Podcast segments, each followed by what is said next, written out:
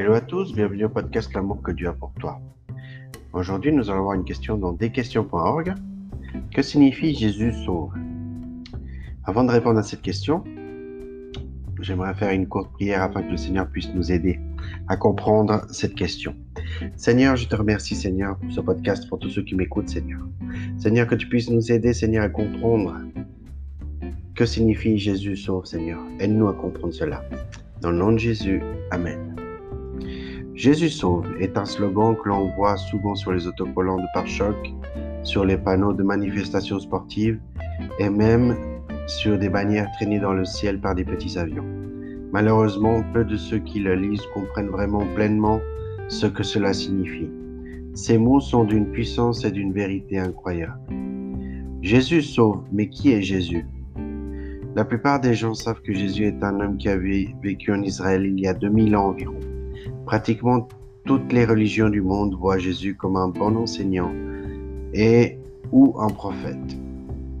C'est certainement vrai, mais ceux qui ne voient, ne vont pas plus loin, ne saisissent pas qui il est réellement, ni pourquoi et comment il sauve.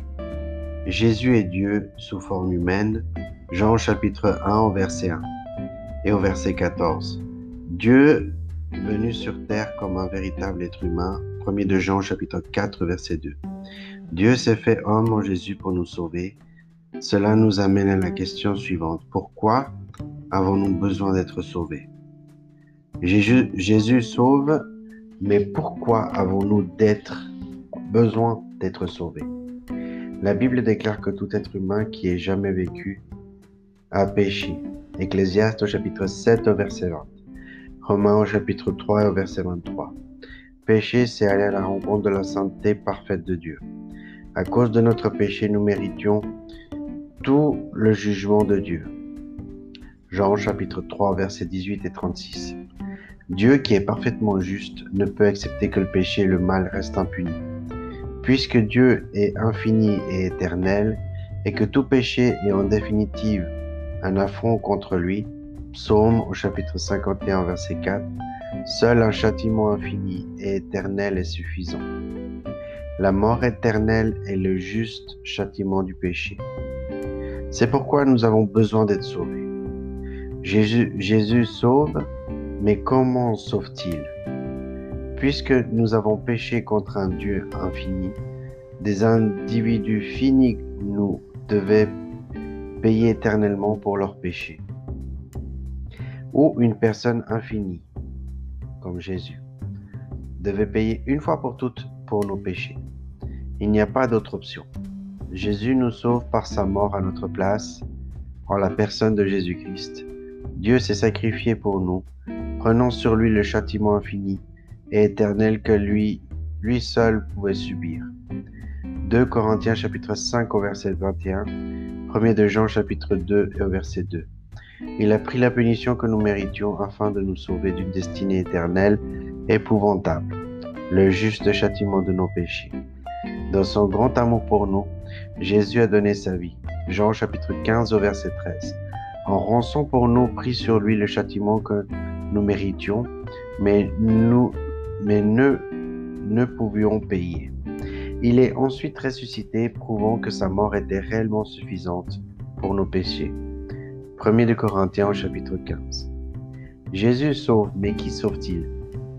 Jésus sauve tous ceux qui acceptent son don du salut, qui mettent toute leur confiance en son sacrifice seul pour leurs péchés. Jean chapitre 3 au verset 16 et Actes au chapitre 16 au verset 31. Bien que les sacrifices de Jésus étaient parfaitement suffisants pour payer les péchés de l'humanité tout entière, Jésus ne sauve, ne sauve que ceux qui ont personnellement reçu ce précieux cadeau. Jean chapitre 1 au verset 12.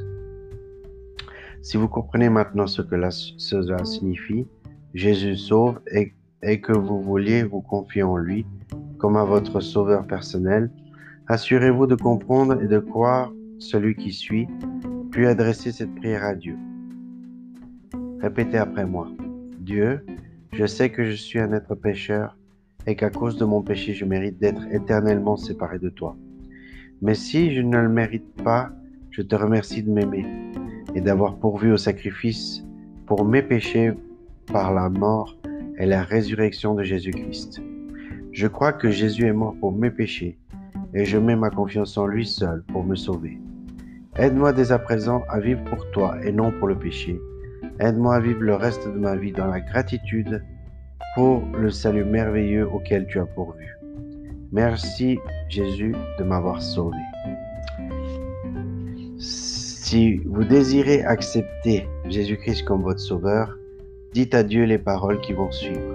Le seul fait de faire cette prière ou une autre ne vous sauvera pas. Seule la foi en Christ peut vous sauver du péché. Ce modèle de prière n'est qu'un moyen d'exprimer à Dieu votre foi en lui et de le remercier d'avoir pourvu à votre salut. Répétez après moi. Dieu, je sais que j'ai péché contre toi et que je mérite une, punition. Mais Jésus-Christ a pris cette punition que je mérite sur lui-même, afin que par ma foi en lui j'ai accès au pardon. Je mets ma confiance en toi pour mon salut. Merci pour ta grâce merveilleuse et ton pardon, pour le don de la vie éternelle. Amen. Voilà, c'est la fin de ce podcast. N'oublie pas l'amour que Dieu a pour toi et on se voit très bientôt pour un prochain épisode.